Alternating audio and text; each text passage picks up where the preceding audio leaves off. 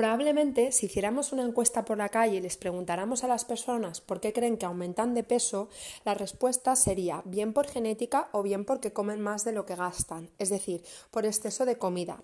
No obstante, las respuestas son múltiples. Lo que vamos a hacer hoy es nombrar alguna de ellas para a continuación centrarnos en la más común en la mayor parte de los casos, que es que cogemos peso porque aumentamos el porcentaje graso corporal. Algunas de las causas que nos llevan a esta situación de exceso de peso serían la falta de actividad física, pero también la actividad física si va encaminada a aumentar la masa muscular. Si crecemos en masa muscular pesaremos más por estrés o por dormir poco, por disminución de ciertas hormonas con el paso del tiempo, como por ejemplo la hormona del crecimiento, las tiroideas, la testosterona en, la andropausia o la menopausia masculina, o la disminución de los estrógenos y la progesterona en la menopausia de la mujer.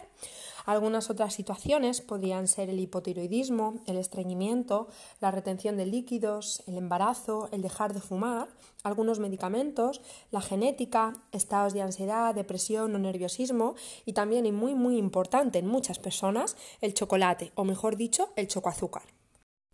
Bromas aparte, la causa que más nos suele molestar, porque es la que más nos afecta a nuestra visión o a nuestra autopercepción corporal, es que pesamos más porque aumentamos nuestra grasa corporal.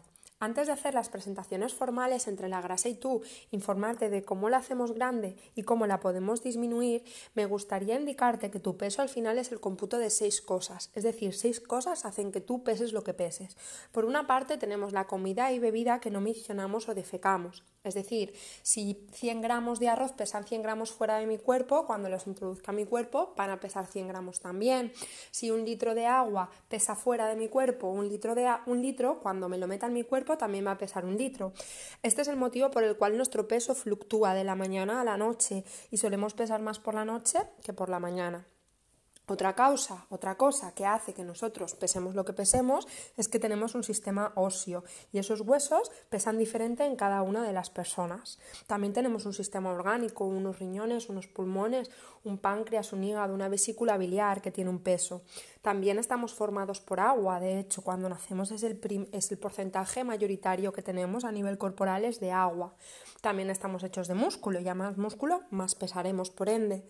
Y también, y en última instancia, la grasa.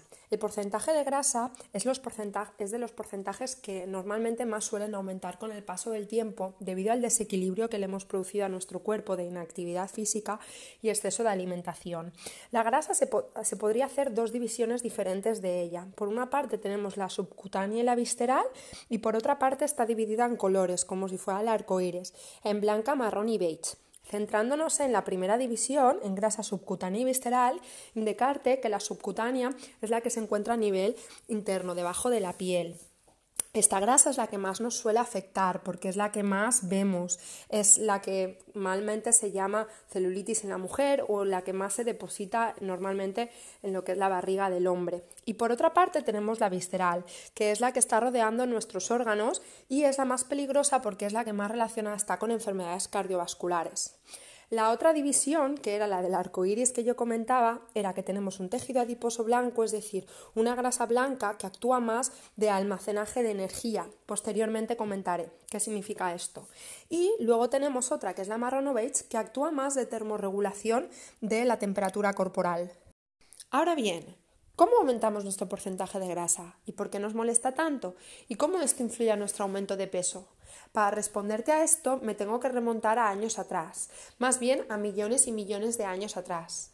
Venimos de una evolución, de la evolución de la especie humana, y esta no hubiera sido posible si no hubiéramos sido capaces de almacenar exceso de energía dentro de nuestro cuerpo. Este exceso de energía procede de los alimentos y no solamente de la grasa.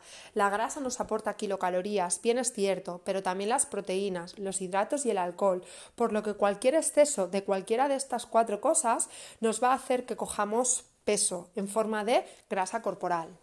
Las reservas energéticas corporales funcionan como los depósitos del coche de gasolina o de diésel. Quiero ponerte este ejemplo para facilitarte la comprensión del almacenaje de grasa corporal. Nuestro coche, si le metemos 4 litros de gasolina al día y solo utilizamos 2, al día siguiente, cuando arrancamos el motor, siguen habiendo 2 litros de gasolina. Lo mismo sucede con nuestro cuerpo. Si necesitamos 2.000 kilocalorías al día y le metemos 4.000, ese exceso de 2.000 kilocalorías al día siguiente cuando nos levantemos se han quedado con nosotros, no se han evaporado ni se han ido fuera de nuestro cuerpo. Y esto poco a poco va haciendo que nuestras reservas de grasa se vayan llenando. Lo que antiguamente era algo positivo porque implicaba que si yo cazaba o recolectaba algún vegetal y me pegaba y cometía un exceso nutricional, ese exceso nutricional iba a pasar dentro de mi cuerpo, de mi tubo digestivo, iba a romperlo en trocitos pequeñitos, iba a pasar al torrente sanguíneo, del torrente sanguíneo se iba a desplazar a todas las partes del cuerpo y mi cerebro iba a decir, oye, Amanda, Pepito, Pepita, ¿os habéis metido más kilocalorías de las que vosotros necesitáis en el día a día? ¿Qué hago yo con esto? Pues no vaya a ser que mañana te dé por hacer una huelga de hambre, o te dé por no comer, o haya una guerra civil y no puedas acceder a la alimentación. Entonces el cuerpo, muy previsor él, dice, voy a almacenar esta energía en el tejido adiposo, en esas células que te las tienes que imaginar, esos adipocitos que te los tienes que imaginar como si fueran pequeños globitos que son capaces de decir ñam ñam cuando tú le metes más exceso de alimentación a tu cuerpo el que necesita. Entonces esas células por una parte se hipertrofian, el cerebro lleva el exceso de energía a ese tejido adiposo, esas grasas que depende de la persona las puedes tener más en el glúteo, en las piernas, en el abdomen, en los brazos. Entonces el cerebro dice exceso de energía, me la llevo, exceso de kilocalorías, me la llevo a los adipocitos, a las células grasas. Entonces esas células lo que hacen es, se hacen grandes, se hipertrofian. Una vez se han hipertrofiado, si nosotros continuamos con el exceso nutricional, lo que hacen es hiperplasiarse, es decir, dividirse. Vale, yo ya estoy grande, no puedo almacenar más energía. Pues me voy a dividir, voy a crear otra célula pequeñita y esa célula pequeñita otra vez vuelve a estar susceptible a que si le seguimos metiendo comida al cuerpo en exceso, la va a almacenar. Y así esta hipertrofia, hiperplasia que le hacemos a nuestro tejido adiposo, hace que el tejido adiposo vaya aumentando y el reflejo que nosotros vemos es, uy, ya no peso 60, peso 62, uy, ya no peso 62, peso 65, 66, 67 y así indefinidamente hasta pesar más de media tonelada como es el récord del mundo, porque la reserva energética de grasa es ilimitada. Y si no le ponemos freno y decidimos empezar a cuidarnos, empezar a producir ese déficit energético con la consecuencia pérdida de grasa, vamos a seguir aumentando y aumentando de peso sin control y sin saber el por qué o qué nos está pasando. Entonces, la idea es que pienses que si tienes un exceso de peso es que probablemente le has dado a tu cuerpo durante un largo periodo eh, de tiempo más energía de la que necesita. Y al hacer esto, lo que sería justo y lo que sería ético, más bien diría yo, para tu propio organismo sería estar, darle déficits energéticos diarios, es decir, en vez de si necesito 2.000 kilocalorías, voy a meterle 1.800, porque esas 200 que no le des a tu cuerpo, tu cuerpo las va a sacar de la oxidación o del romper o del de eliminar ese tejido adiposo, esas células de grasa, y la consecuencia va a ser que tú vas a perder peso a costa de grasa y te vas a notar muchísimo mejor.